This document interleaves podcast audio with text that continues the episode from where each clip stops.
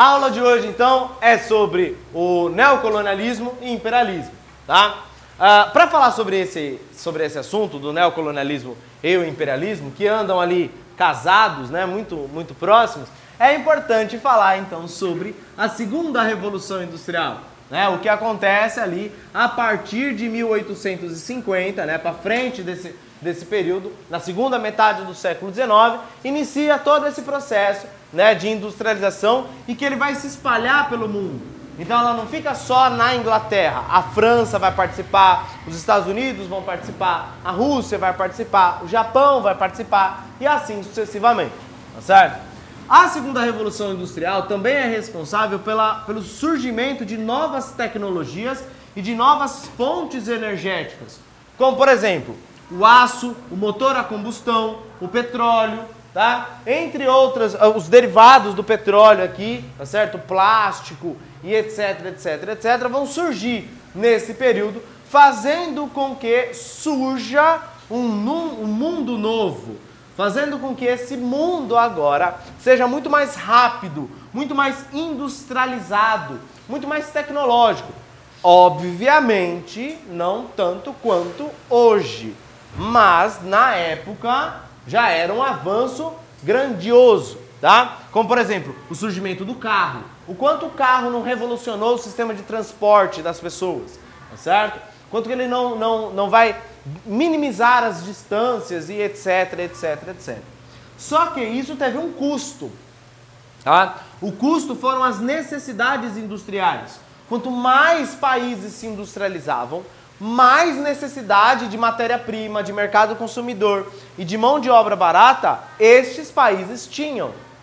Só que eu não encontro isso dentro do meu próprio país.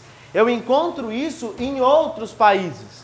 É por isso que haverá o neocolonialismo a nova forma de se colonizar. Regiões como a África e a Ásia, que já haviam sido é, colonizadas lá no século XV, século XVI, e agora eles vão ser colonizados novamente, com uma nova função, tá certo? Mas o objetivo é o mesmo, explorar. Agora eu vou explorar a matéria a matéria-prima, o mercado consumidor e a mão de obra desses locais, certo? Só que, como é que eu vou adentrar a estes territórios? Tanto na África quanto na Ásia. Eu, vou, eu, eu tenho que ter, então, justificativas. E essas justi justificativas serão racistas. As teorias racistas desenvolvidas para surgir, então, como, como justificativa para entrar na África e na Ásia, será desenvolvida a partir do darwinismo social. Uma espécie, então, ela só vai evoluir se ela se adaptar àquele mundo aquele meio que ela está vivendo. E é isso que os caras estão fazendo. É isso então o que a Europa irá fazer com a África e com a Ásia. Ensiná-los como ser industrializado. Colocá-los num novo patamar de civilização. Porque teoricamente, para os europeus, os africanos e asiáticos não são evoluídos, não são civilizados. Eles ainda vivem na, bar na barbárie.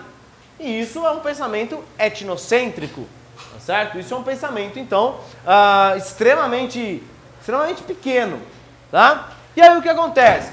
Ah, esse fardo do homem branco, que é levar a civilização até estes territórios, para que estes territórios se tornem industrializados, se torna a justificativa para a exploração das necessidades industriais, para matéria-prima, para mercado consumidor e para mão de obra barata. Quando eu tenho uma forma de, de, de, Quando eu descobri uma forma de adentrar a esses territórios, eu tenho que dividir entre as potências industrializadas. É aí que existirá então a Conferência de Berlim. Os países industrializados vão sentar e vão partilhar a África. Quanto mais industrializado é um país, mais território ele necessita. Porque mais necessidades ele vai ter. Então, por isso que a Inglaterra sai extremamente fortalecida da partilha da África. Por isso que a França sai extremamente fortalecida da partilha da África. Porque eram regiões industrializadas ou mais industrializadas do que as outras. Tá? A mesma coisa acontece com a partilha da Ásia. E a Ásia também é, é partilhada entre, esses, entre essas nações. Só que aqui entra o Japão também. O Japão vai pegar uma parte da Ásia, certo? Principalmente o extremo oriente. Mas a outra parte ficará a cargo, obviamente, dos ingleses e dos franceses. Nós temos que lembrar também que esses caras, que os africanos e os asiáticos, não, não aceitaram essa, essa nova colonização de boa. Não falaram, ah, não, vem aqui, explora e pronto, acabou. Não é bem assim. Então, houve movimentos de resistência, houve movimentos, então, de frear esse avanço europeu sobre o território da, dessas pessoas. Diversas guerras, diversas revoltas irão surgir, como por exemplo a Guerra do Ópio, que aconteceu na China, a revolta dos Boeres, que aconteceu no sul da África, ou a revolta dos Cipaios, que acontece na Índia. Esse, é, esses movimentos vão surgir e vão acontecer justamente para tentar impedir essa colonização, tá certo? Para reafirmar a sua cultura e não a cultura do europeu. É óbvio que com mais recursos, mais dinheiro, os países europeus sufocam essas revoltas, saem vitoriosos e vão, de fato, colonizar, ou melhor, neocolonizar a África e a Ásia. Certo? Maravilha? Tudo certo, nada resolvido? Tudo certo, nada resolvido? Então,